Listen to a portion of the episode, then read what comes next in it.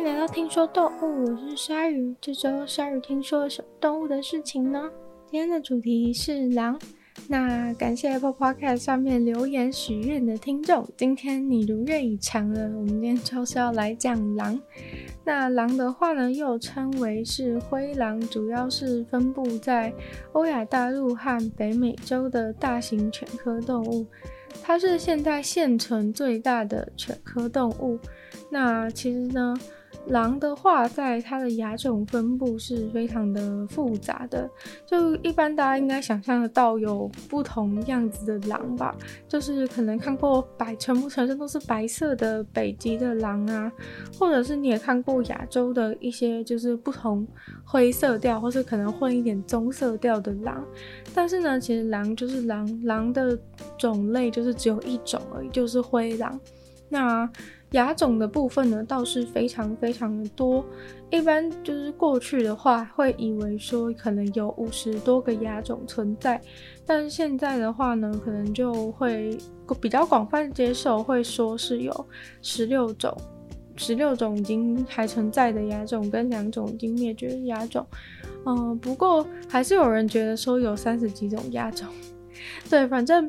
嗯、在狼的分类学上面是有很大的争议，主要是因为犬科动物它们就是有一些亲缘关系很近的犬科动物，比如说像是非洲猎狗啊，或者是豺狼啊等等的，就是。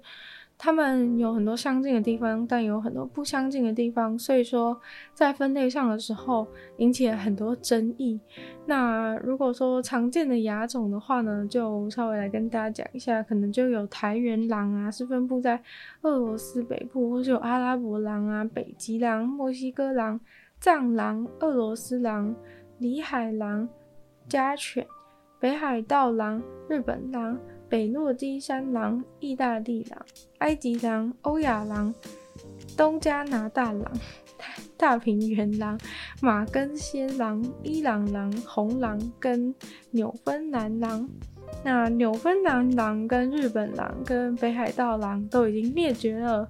对，那当然主要就是被人类杀光的一个部分。对，那。狼的话呢，它们其实就是长得很漂亮嘛，然后主要的特色就是会群体的狩猎。那其实呃，狼的话虽然说跟其他犬科动物是有分别的，但是在过去的话，曾经还是有一些非洲狼啊跟。跟金柴会跟灰狼之间有基因的流动，所以说其实犬科动物的这个家族族谱是真的非常的混乱的。那狼的话，他们如果要说进就是在以前跟进化后的狼是有什么很大的差别的话，其实最大应该是在牙齿的部分，因为在过去的狼的这些骨头里面会发现它们牙齿。坏掉或者碎掉的几率是更高，代表说他们以前是更常吃、更常把猎物的骨头都碎掉、都咬碎来吃。不过现在的话呢，却比较少。那狼跟郊狼还有豺狼的最大区别是在于它们的鼻子比较宽，然后耳朵比较短。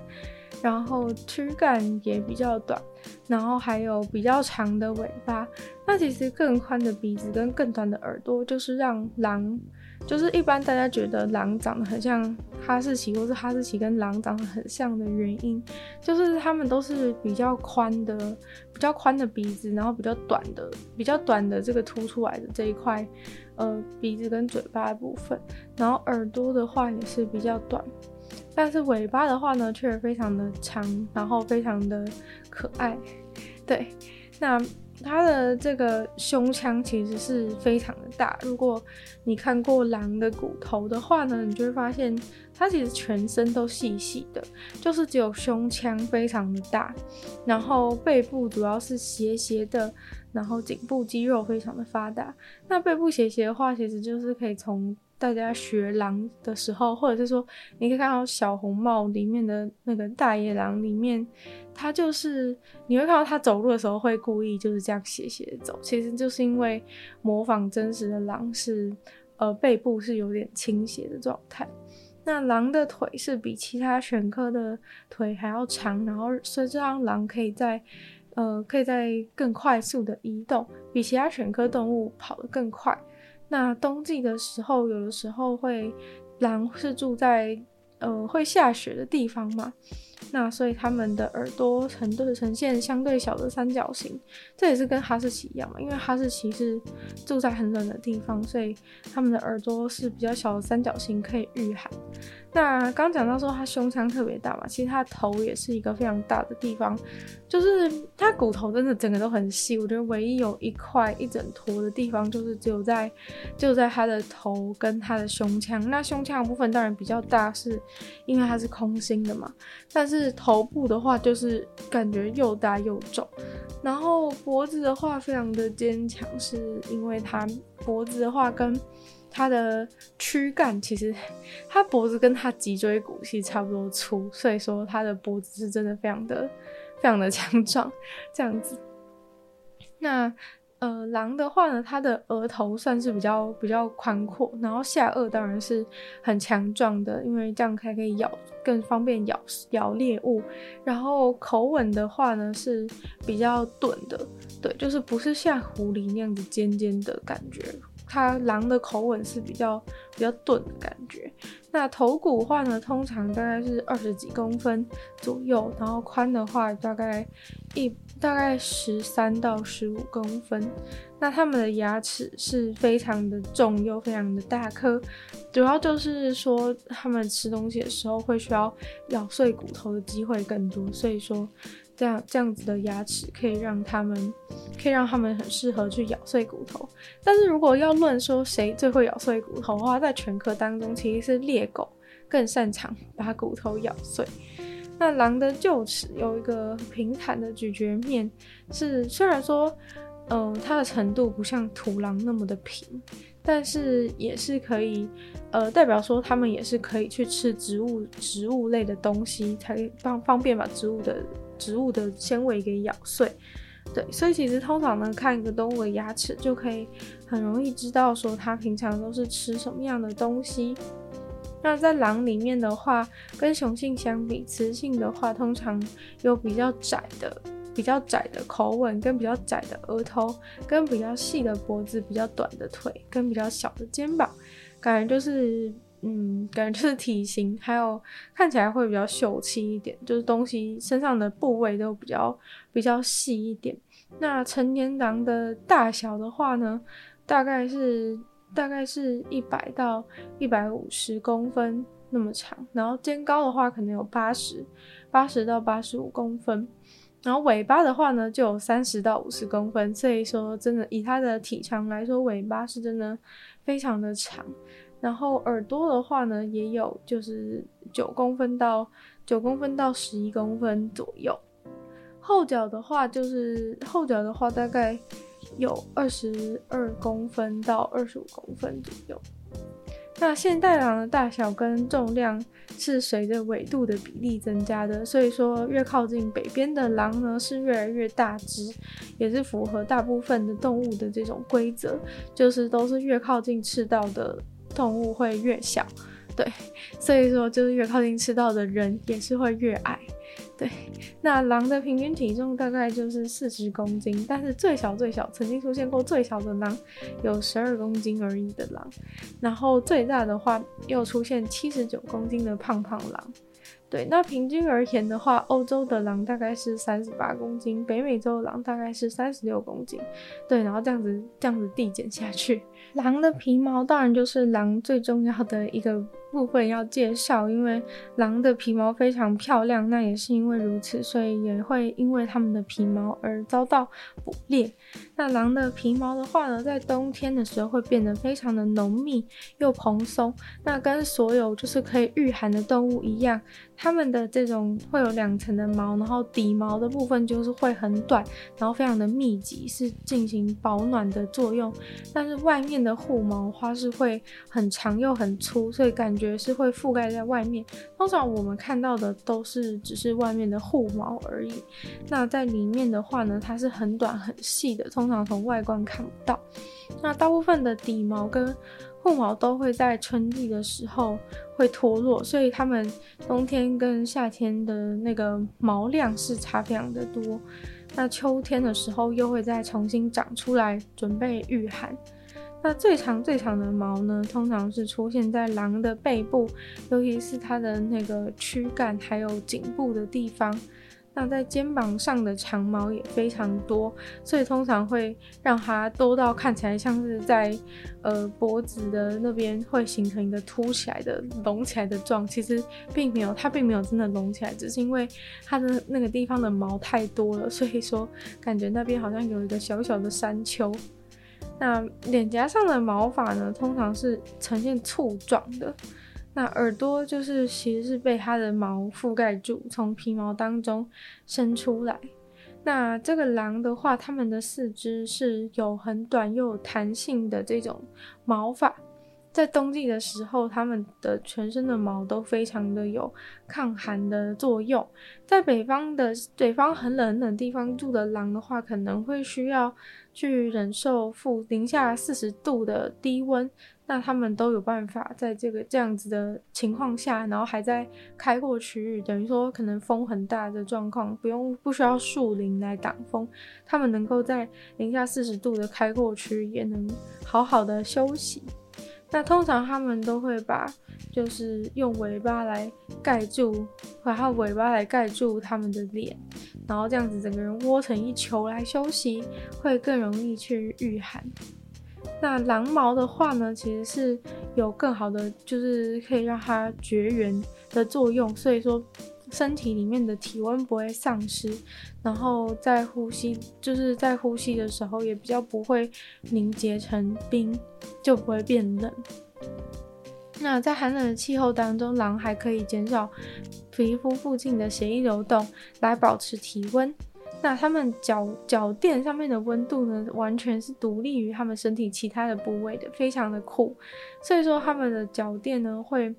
嗯，会会常常会一个需要踩在冰上面嘛，会跟冰雪接触。所以说，他们那里的脚垫的体温都会刚好。高于就是一个，就是他们跟他们跟冰接触到的那个温度再高一点点而已，对，所以他们的脚应该是摸起来很冰的，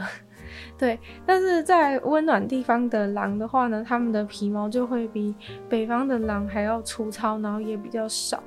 所以说可能一般大家都会觉得北方的狼长得比较漂亮，就是这样子的原因。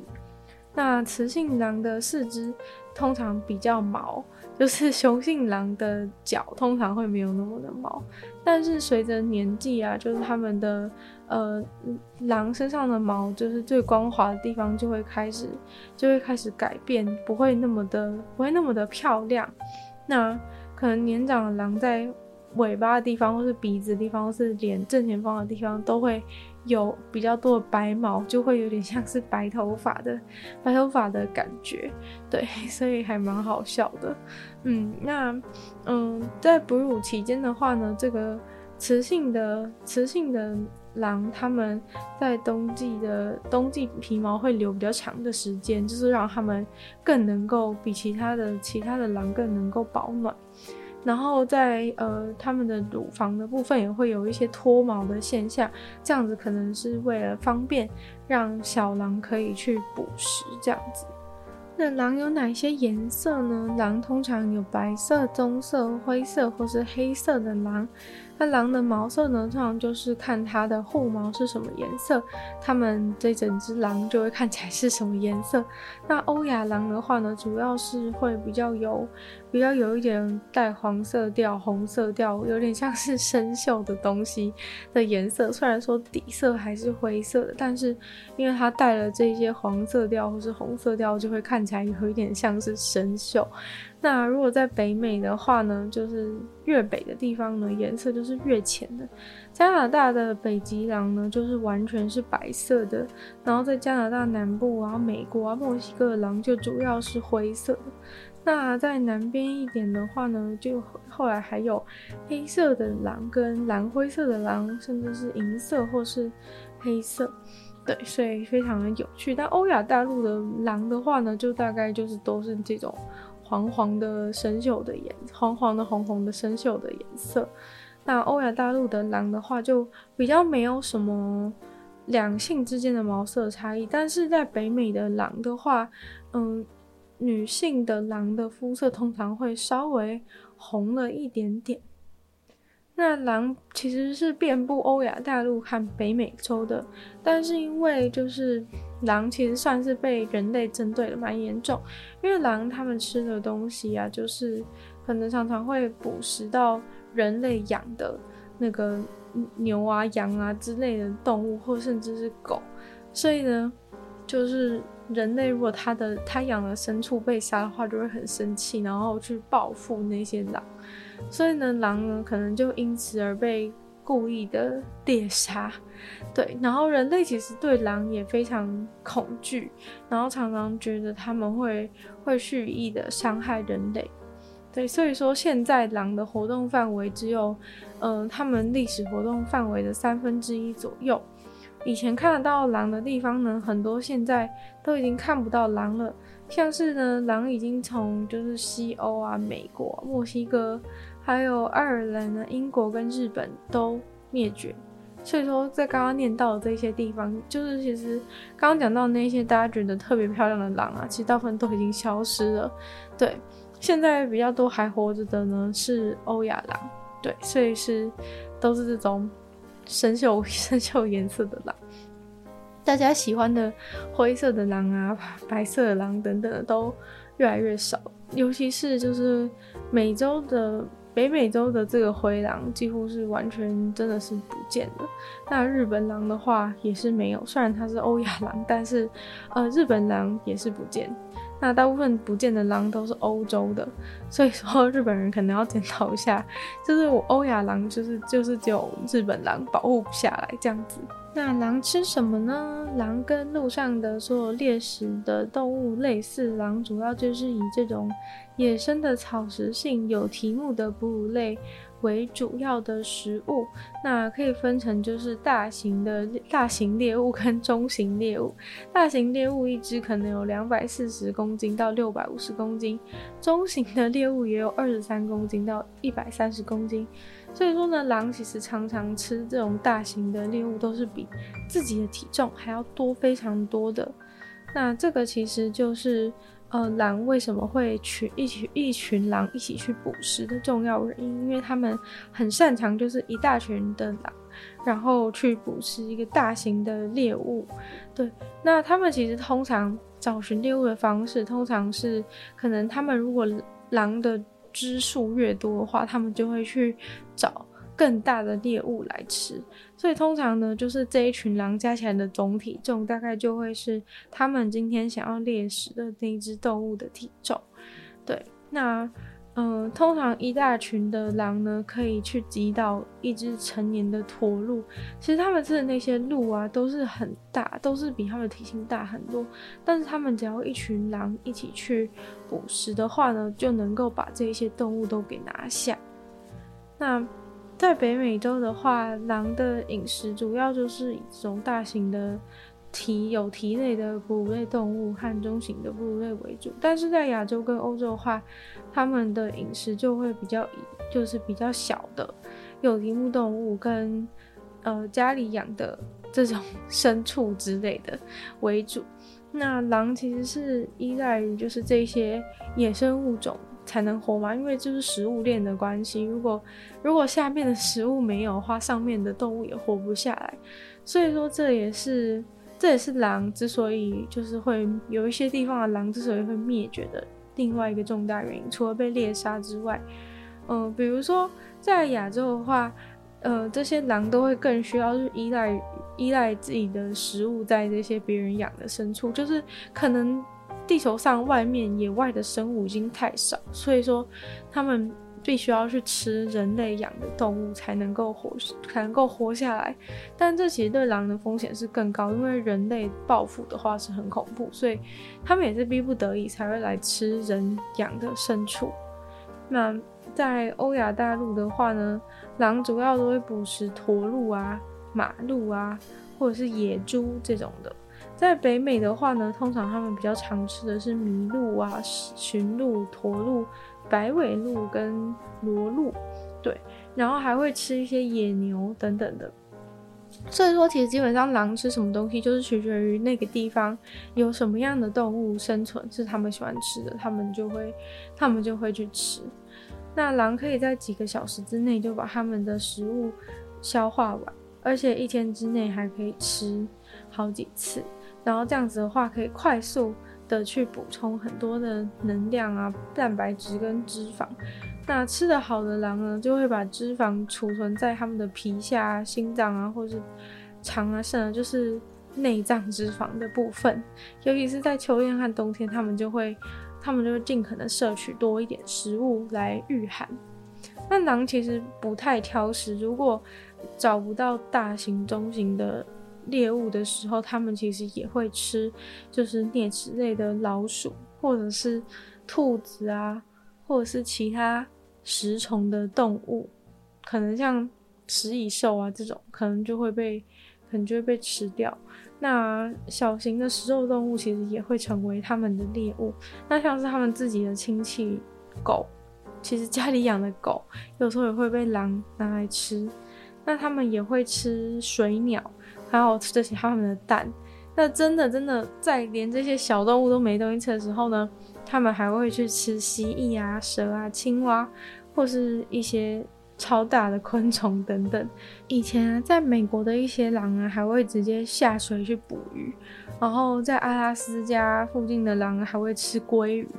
对，所以其实他们真的是什么都吃，海上也吃，路上也吃，反正能抓到的他们都吃。那还真的活，然后还是活不下来的话呢，其实就是真的没有东西可以吃的狼了。因为他们都已经那么不挑食，还是活不下去的话，代表说真的没有东西可以吃。那在欧洲的话，狼其实也会吃蛮多的水果。像是苹果啊、梨子啊这些东西，他们都很爱吃。那在北美洲的狼喜欢吃的水果是蓝莓跟覆盆子。然后狼其实有时候也会吃草，这就是为什么他们也有一些臼齿，因为这些草呢可以补充一些维生素给他们，然后或者是可以让他们去诱导他们自己呕吐，让他们把肠道里面卡住的一些毛发或者是。肠道里面也许会有一些寄生虫，他们就用这种方式把这把这些东西，把用用吃草来催吐，这样子，用吃一些草下去之后，等一下再来催吐，这样子才可以就是有健康的健康的肠胃这样子。那在真的很真的食物很稀缺的时候，狼常常会去吃腐肉，然后这也造成说，就是虽然说欧亚地区的狼还是。保存的比较多，但是这些狼呢，其实很常除了吃牲畜啊，死掉的牲畜的尸体，比如说被丢掉的被丢掉的尸体，或者是垃圾，他们非常常需要去翻垃圾，或者是吃腐肉才能够去活下来。那，嗯、呃，就是像北美的话呢，他们就是真的是只有在很很人口密度非常低的地方，就是不吃不到。牲畜和垃圾，所以就更容易死掉。那狼它们作为猎食者，在野外也不是都只会遇到猎物，也会遇到他们其他的竞争者。但狼可能因为体型比较大的关系，所以说在嗯，在犬科动物里面呢，算是就是通常处于支配的地位。如果遇到其他犬科动物的话呢，通常是由他们来主导。那在北美洲还有狼的时候呢，狼杀死土狼的事件还蛮常见的。尤其是在冬天的时候，可能猎物可能食物比较少，那狼可能就会想要去吃土狼，所以呢，他们可能就会直接去攻击土狼的巢穴，然后甚至把他们的小土狼全部都全部都杀死。但是，嗯，奇怪的是，他们其实很少吃小土狼，就他们会杀他们，但是并不会吃。那如果土狼的数量有的时候可能超过狼，他们也会反过来想要反杀狼，所以其实他们之间的互动是非常的有趣的。那其实，嗯、也有一些人就是靠，就是会。靠着土狼的陪伴，就是在犬科，因为他们社交能力是比较好的，所以有的时候，呃，他们之间会有跨种族的一个互动。有的时候可能有一些狼啊，他们会有土狼作为他的跟班，所以非常的酷炫。然后有一些其他种类的犬科动物啊，它可能会，它可能会就是就是利用很多只别的动物，然后一起去攻击。大比较大型的动物这样子，所以 非常的非常的奇怪。对，就是有一些狼还会有土狼保镖之类的。那在欧亚大陆的话，也有观察到狼跟就是金豺狼之间的相互作用。那就蛮有趣的，就是狼跟其他的犬科动物之间呢，就是除了有这种保镖之间的关系，或是互相杀害之间的关系，其实最常呢是在抢尸体上面发生争执。那其实，在抢尸体方面呢，就不只是这些犬科动物在那边瞎搞，就是还会有棕熊出现。但棕熊呢，有的时候就会出现，发现说你们都在抢尸体，棕熊也想要吃。那其实。棕熊如果想要来，想要来处理就是尸体纠纷，然后也想要分一杯羹的时候呢，通常都会都会比狼还要在更高的支配地位上面。但是呢，狼群他们非常的厉害，是他们很聪明，所以呢，就算棕熊想要攻击他们的巢穴，狼通常都能够顺利的保卫下来。那其实棕熊跟狼他们都是会互相残杀的，就有的时候棕熊比较强的时候，它可能就把狼给吃了。但狼一大群准备好的时候呢，他们也能够杀死棕熊。但是棕熊呢，好像有一点点挑食，所以呢，就是太老的狼它也不吃，它就只吃年轻的狼。那这这部分就蛮好笑的。那可能因为七地比较有差异的关系，通常看到跟狼有互动啊，或者不管是就是相爱相杀，都是跟棕熊。跟美国的黑熊呢，就蛮少见的。就是尤其是美国黑熊，好像也不太喜欢吃狼。就算狼被他们杀死，他们也不会，他们也不一定。不一定会去会去吃，而且美国黑熊好像常常打输狼，不像棕熊跟狼之间的实力好像是比较是比较平衡的，对，所以还蛮有趣的。那狼跟猫科动物的话也是蛮有趣的，就是呃，因为狼的话可能会吃一些比较小的。比较小的、比较小的动物嘛，那这部分可能就会跟一些猫科动物有冲突重叠的地方，像是欧亚设立啊，就是他们可能会就是想要去想要去吃小动物、小其他小猎物的时候，哎、然后其他狼哎、好像也想要吃那个东西，那些狼就会过来，就是把那个把那只猫科动物给干掉。对，所以说就是他们的竞争真的是非常的激烈，然后。再可能会也会遇到一些狼，也许会遇到一些美洲狮啊等等。那其实狼跟美洲狮算是比较呃，就是比较不会相遇，因为他们住的地方会有一些差异。但是可能在，比如说在遇到天气比较不好的时候，他们就会嗯到同意外到同一个地方。然后就会相遇，然后呃，狼通常就是因为他们就是坏坏的嘛，就是一大群人坏坏的，然后所以他们要是不小心遇到的话，通常美洲狮的猎物就会直接被他们偷走，对，甚至是为了偷那个猎物把美洲狮给杀死。所以其实狼他们战斗力真的是非常的高的，对，就是呃，但是在。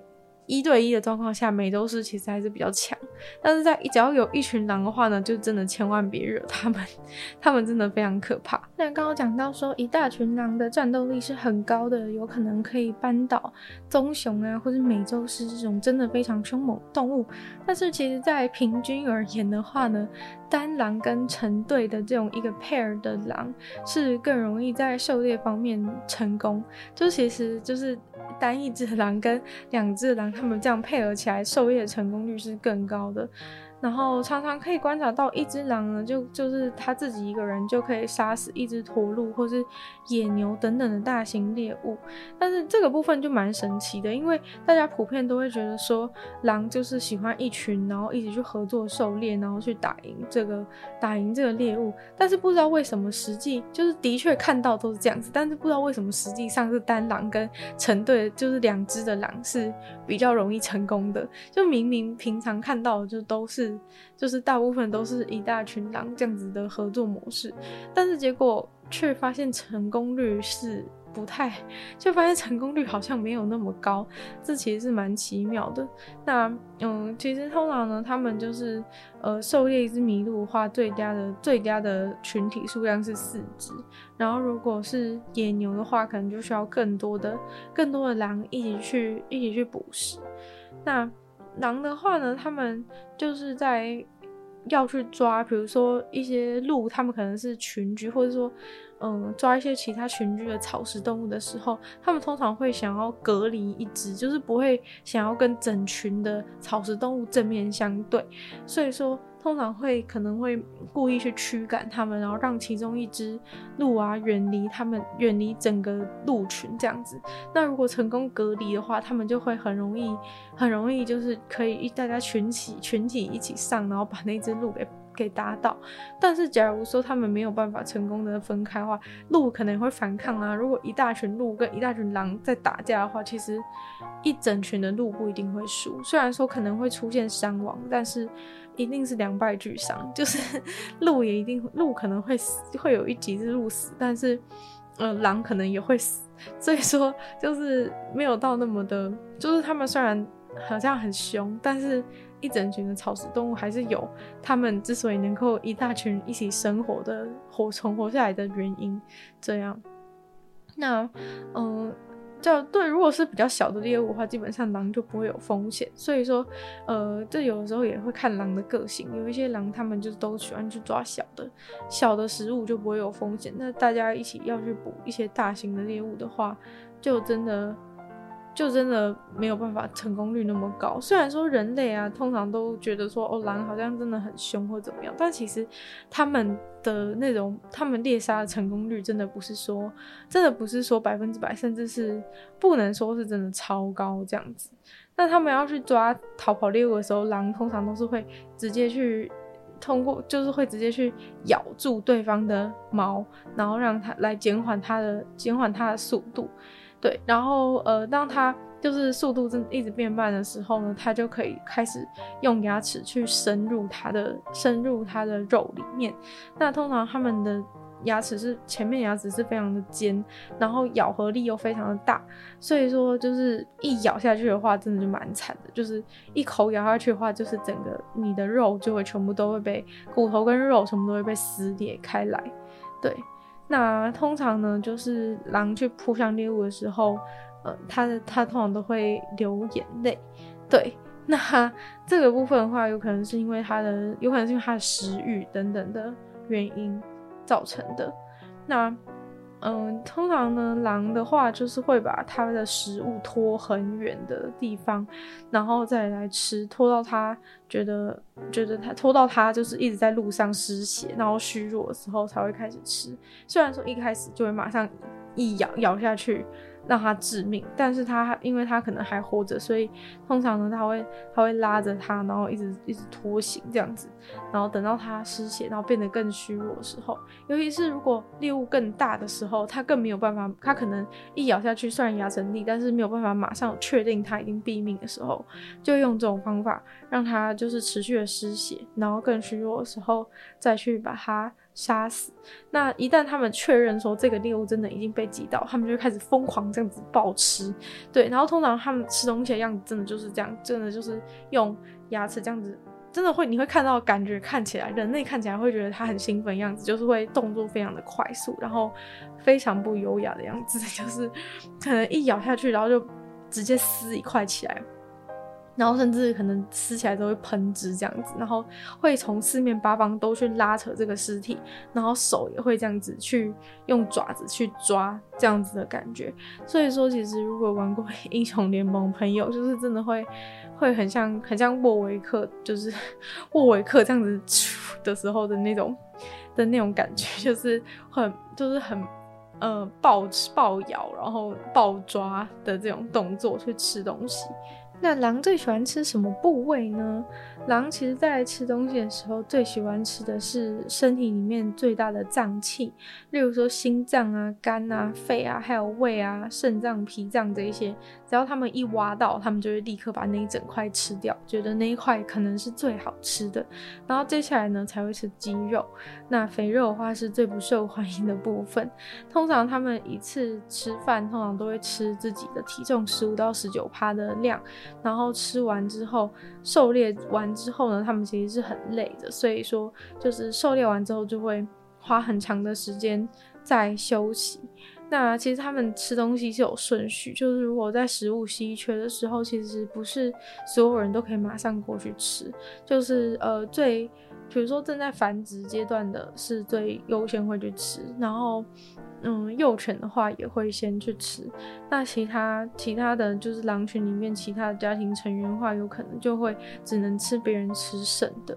对，就没有办法优先吃到最好吃的部位。所以最好吃的部位，像是这些他们觉得最好吃的内脏部分的话，一定都是由就是最优先顺序最高的狼来先去来先去摄食。那今天的听说动物就到这边结束了，再次感谢订阅赞助的会员 Z Z Z、水染秋生、Alex、黑牡丹、毛毛、黑渊、Jason、James，还有大龄男子。他就希望如果有其他有意愿继续支持鲨鱼创作的朋友，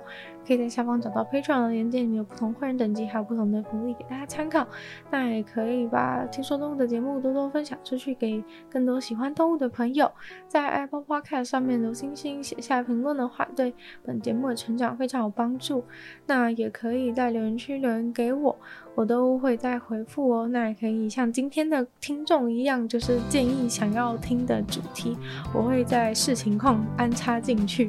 那就希望大家就是也可以去收听我的另外两个节目，其中一个是女友的纯粹不理性批判，里面有时间比较长的主题性内容；另外一个的话是鲨鱼会在每周二、四、六跟大家分享一些